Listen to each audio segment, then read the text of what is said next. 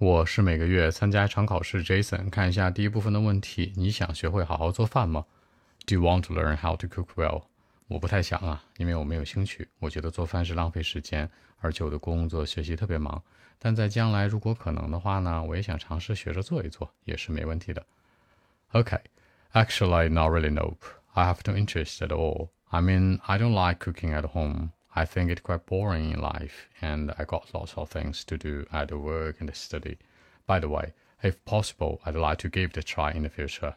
I mean, I might give it a try. So that's it.